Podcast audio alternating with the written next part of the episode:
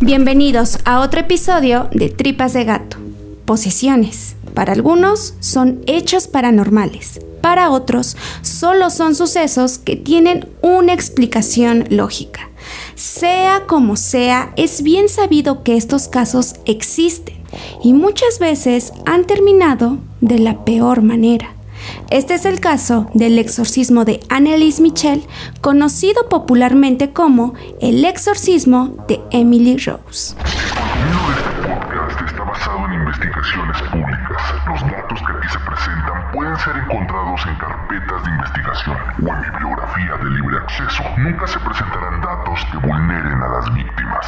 En 2005 se estrenó la película El exorcismo de Emily Rose y en 2006 Requiem, El exorcismo de Micaela. Ambas estuvieron basadas en el mismo caso real. Las películas abordan el tema de las posesiones y cómo la vida de quien las sufre se ve deteriorada sin poder encontrar ayuda más que de la religión. A esta altura sabemos que las películas meten más ficción para atraer al público. Este caso que es real por sí solo causó asombro y hasta indignación por todo el tiempo que duró y la deteriorada salud de la joven en cuestión, que por si fuera poco, todo quedó registrado en grabaciones para que sirvieran de prueba que existen las posesiones satánicas. Annelies Michel nació en Alemania el 21 de septiembre de 1952.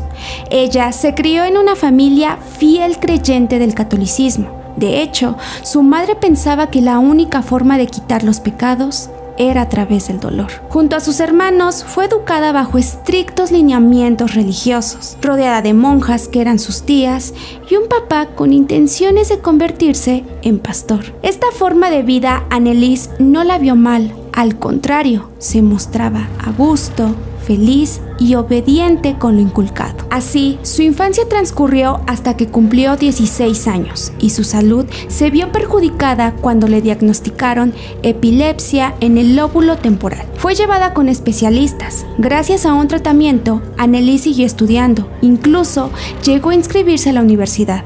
Lamentablemente, no pudo seguir con su sueño, pues los episodios cada vez eran más frecuentes. La limitaban un poco y es que ahora estos venían acompañados de alucinaciones y voces que la atormentaban, lo cual le causó depresión por no poder llevar una vida normal como la de cualquier joven de su edad. Sus padres trataron de que nadie supiera al respecto porque temían la reacción de la gente, así que trataban de fingir que todo iba bien. Incluso le daban ánimos a su hija para que llevara una mejor vida. Es por eso que sus padres aprobaban la idea de que tuviera una pareja. Tal vez así las cosas cambiarían. Algunas veces salía a dar paseos y fue en una de estas salidas que Annalise presenció algo que describió como un encuentro. Dijo que la Virgen se le había presentado y caminó junto a ella mientras le decía, hay muchas almas que se están yendo al infierno.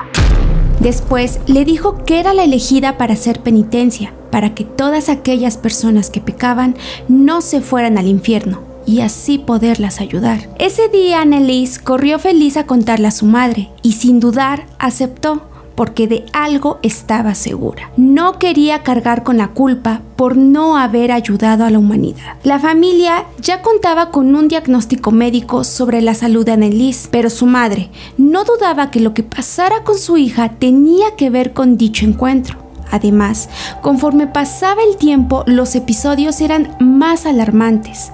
Annelise se transformaba en una persona totalmente distinta.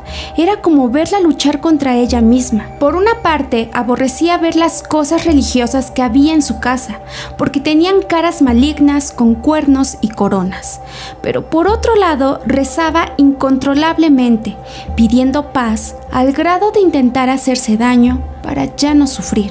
En 1970, Annelise tuvo que ser internada en el Hospital Psiquiátrico Wisburg bajo tratamientos y diversos medicamentos que según sus padres, en lugar de ayudarla, parecía que empeoraba todo, pues cuando el médico trataba de atacar un síntoma, empeoraba otra parte de Annelise. Sus padres sospecharon que todo esto podría tratarse de alguna posesión, como consecuencia de que Annelies había aceptado interceder por los pecadores. Esto cobró fuerza cuando Annelies llegaba a decir que su sufrimiento era necesario para salvar a la gente en sus palabras, quiero sufrir por otras personas para que no vayan al infierno. Las cosas se complicaron cuando Annelies, ahora además de no soportar la presencia religiosa, comenzaba a hablar en diferentes idiomas o lenguas que ya no existían. Tenía una fuerza sobrehumana, movía cosas para romperlas sin tocarlas y se golpeaba mientras mencionaba a Dios.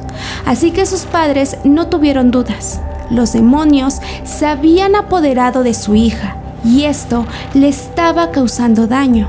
Así que sin dejar los medicamentos, buscaron otra alternativa. Sus padres solicitaron ayuda a la iglesia de su localidad para llevar a cabo un exorcismo y se dieron cuenta que este trámite no era cualquier cosa, ya que la persona en cuestión debía cumplir con ciertos requisitos, como no soportar la presencia de cosas religiosas, hablar en lenguas o idiomas que ya no existen, tener fuerza sobrehumana, entre otros. Las autoridades religiosas consideraron que Annelies no presentaba nada de lo descrito o al menos no era suficiente. Así llegó el año 1973 con nuevos medicamentos. La eficacia de estos deterioraba otros órganos, pero era la única solución y Annelies seguía sin presentar mejora. Físicamente tenía heridas profundas y dolorosas porque se dejaba caer fuertemente contra el suelo una y otra vez, mientras que sus padres, empeñados de que su hija estaba poseída, adjudicaban que esto era obra del diablo, quien la empujaba para dañarla porque no quería que cumpliera con el mandato de la Virgen. Pasó el tiempo y fue hasta 1975 que la solicitud de la familia a la iglesia fue aceptada, pues Annelies contaba con todos los requisitos. Se designaron a los sacerdotes Arnold Renz y Ernst Alt para poner en práctica la ceremonia a la que ellos llamaron el Gran Exorcismo. Cuando llegaron a casa con Annelies no tenían duda de que lo que veían era muy doloroso y real, pues la joven supuestamente tenía heridas en las mismas zonas que las de Jesús en la cruz y nadie sabía cómo se las había provocado. Físicamente estaba en los huesos debido a que los medicamentos le quitaban el apetito y apenas probaba bocado. Después de analizar a la joven, los sacerdotes iniciaron con un ritual y según los testimonios de ellos, ahí fue cuando varios demonios se hicieron presentes a través de Annelies. Estos eran Lucifer, Caín, Judas y hasta el mismo Adolf. El exorcismo no iba a ser cosa fácil y se extendió a dos sesiones por semana de cuatro horas al día. En todo este trayecto, los curas dijeron ser testigos de cómo la joven comía insectos, cambiaba su voz, aseguraba que alguien las echaba y por eso debía esconderse en lugares oscuros. Gritaba desgarradoramente por varias horas, se golpeaba mientras repetía oraciones religiosas, se comía sus desechos y agredía con groserías y golpes a quien se le acercara. Pero por otro lado, Annelies llegaba a tener momentos de lucidez en los que rezaba el Padre Nuestro intentando alejar a los seres malignos, siendo una de las cosas más impactantes cuando ella se hincó alrededor de 600 veces sin descanso mientras rezaba, ocasionando que sus rodillas se rompieran. Según los curas, sí lograron ir expulsando uno a uno de los demonios, pero esto les llevó casi un año y como evidencia grabaron todas las sesiones mientras los demonios se manifestaban. Annelies ya no podía caminar, se arrastraba, no comía ni tomaba agua, pero en cuanto el último demonio salió de su cuerpo, se logró escuchar cómo decía sentirse mejor y distinta espiritualmente. Los siguientes días intentó seguir luchando, pero el primero de julio de 1976, Annelies, con 23 años, perdía la batalla y su vida. El diagnóstico no fue una posesión, sino neumonía, desnutrición y deshidratación. Los sacerdotes que seguían pendientes de ella dijeron que esto solo era señal de que Annelies había ganado la batalla contra el mal, salvando a las almas de irse al infierno justo como la Virgen se lo había pedido. La noticia cobró popularidad, causando impacto en la sociedad. La ciencia explicó qué es lo que pudo haber pasado y que se había tratado de negligencia, pero la religión pidió que se respetara y aceptara lo evidente. Los demonios sí existen.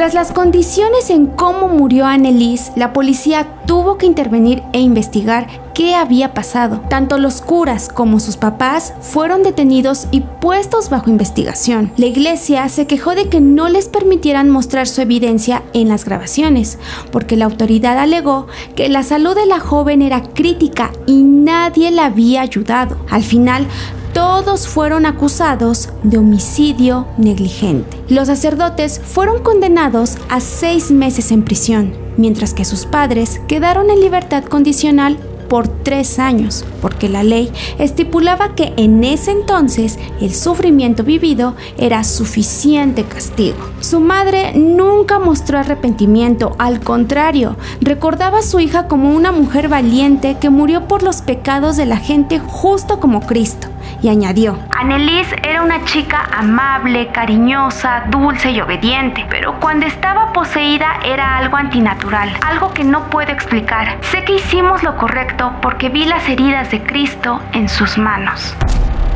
Investigadores dijeron que de haber actuado y al menos obligado a comer algunos días antes de su muerte a Annalise, la historia hubiera sido distinta y ella seguiría con vida.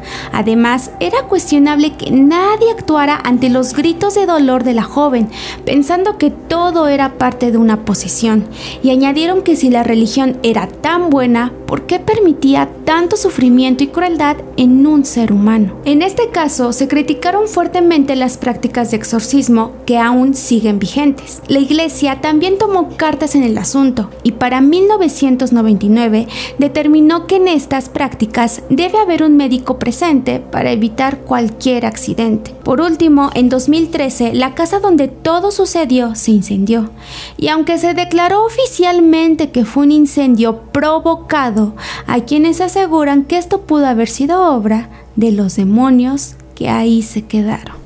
Con este caso solo podemos afirmar dos cosas. Una, que es normal espantarte por sucesos que nunca antes en tu vida viste, por eso el nombre de paranormal.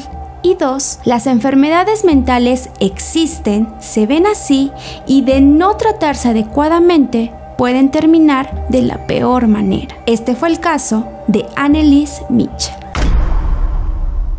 Y así llegamos al final del episodio 136. Espero que les haya gustado, pero antes de continuar con cualquier cosa, como algunos habrán notado, en todo este capítulo nos acompañó este libro llamado Historias híbridas, que fue escrito por Iván Ledesma. Él nos hizo llegar aquí a las oficinas de Tripas de Gato unos ejemplares de su autoría y tiene muchísimos más. Por si quieren irlas a checar, van a estar apareciendo sus redes aquí en Tripas de Gato en la descripción. Eh, vale mucho la pena, ya leímos una, una parte, entonces yo sé que para la época va adecuado para que se espanten si quieren leer sobre cosas paranormales. Tiene más sobre estos temas por si quieren echarle un ojo. Muchísimas gracias Iván por hacernos llegar este ejemplar y también te lo agradece el equipo de Tripas de Gato. Y si ustedes quieren tener uno autografiado por Tripas de Gato con un mensajito, esténse pendientes a la dinámica que estaremos haciendo en Instagram. Así que vayan a seguirnos por allá para que vean lo que vamos a hacer, para que se puedan llevar este libro. Muchísimas gracias nuevamente y eh, ya saben, déjenos en comentarios sobre este episodio que les pareció, si ya lo conocían, interactúen con nosotros para que podamos llegar a más personas. Bienvenidos los nuevos seguidores de Tripas de Gato, donde sea que nos escuchen, ya sea en Spotify, en YouTube, en Instagram, en alguna plataforma de podcast. Muchísimas, muchísimas gracias. Escriban desde dónde nos escuchan, qué es lo que hacen mientras nos escuchan. Eh, también gracias a todos por sus saludos y los que han estado donando estrellitas, muchísimas gracias. Para Carlos Rodríguez en especial, que fue el donador de estrellitas recientemente. Si quieren saludos, los estamos recibiendo por Instagram y nos vamos con los de esta semana que son para Cristian hasta Chicoloapan, Estado de México, para la cafetería Odori Iván Ramírez, que nos dijo que hiciéramos una convivencia. Ojalá pronto se realice ese sueño, no lo descartamos. Para Ociel hasta Dallas, para Juliana Caballero y para Ángel Aguilar hasta Nuevo Laredo.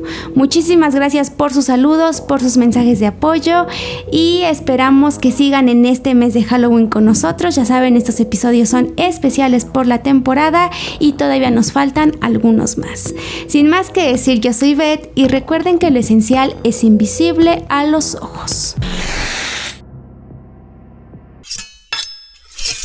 Tripas de Gato es una producción de dientes de machete. Los podcasts son chidos, pero rifan más aquí.